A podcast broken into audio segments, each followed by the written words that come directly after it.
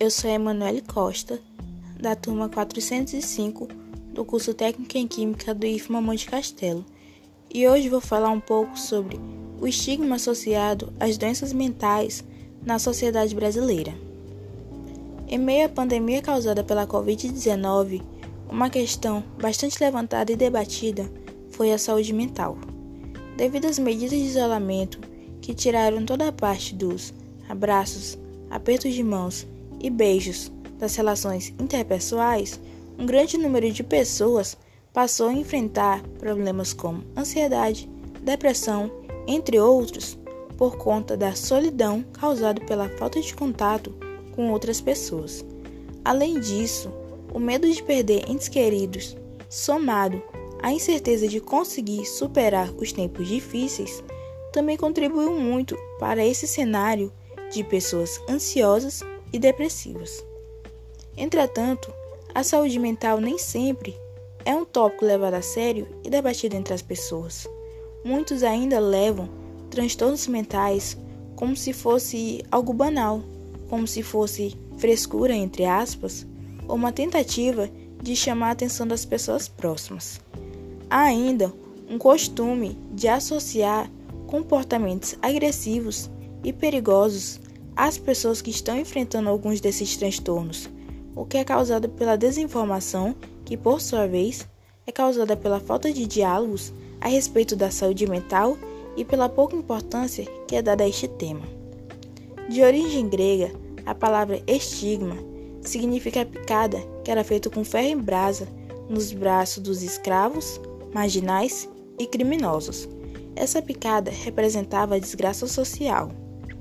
E falando sobre saúde mental, o estigma seria o preconceito, as humilhações, a vergonha, a desvalorização que pessoas que apresentam algum tipo de transtorno ou doença mental sofrem. E esse tipo de preconceito é a principal razão pela qual muitas pessoas sentem vergonha de falar sobre a saúde mental, o que acaba as impedindo de procurar ajuda quando necessitam.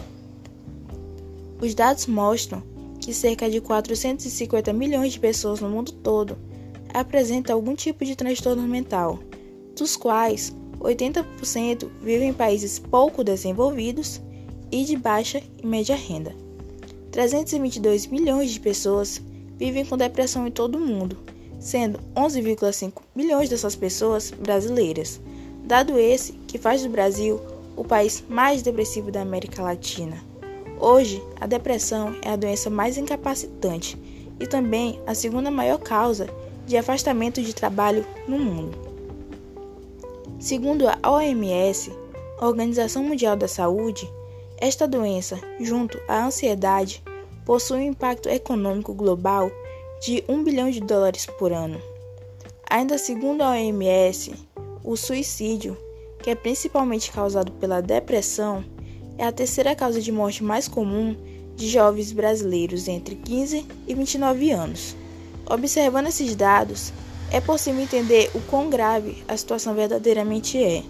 Ignorar a situação é ignorar todos os milhões de pessoas que são afetadas por esses transtornos, que atingem não apenas as pessoas que os têm, mas também seus amigos e familiares.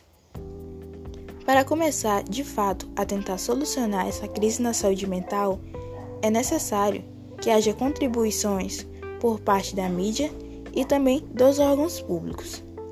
É necessário que haja investimentos maiores nos âmbitos da saúde mental, no SUS, Sistema Único de Saúde, e que esses programas oferecidos sejam apresentados para a população, para que assim as pessoas saibam de procurar ajuda quando precisarem. Campanhas em prol da saúde mental e que incentive as pessoas a falarem mais abertamente sobre isso sem vergonha e sem preconceitos, também devem ser implementados em espaços públicos, como universidades e escolas, principalmente considerando que grande parte das pessoas afetadas pelos transtornos mentais são adolescentes e jovens adultos. O tema deve ser debatido para que a população entenda sua importância e passe a levá-lo com seriedade e responsabilidade. Um transtorno mental não é brincadeira, não é frescura, tampouco uma tentativa de chamar atenção é uma questão de saúde. É importante. Obrigada pela atenção.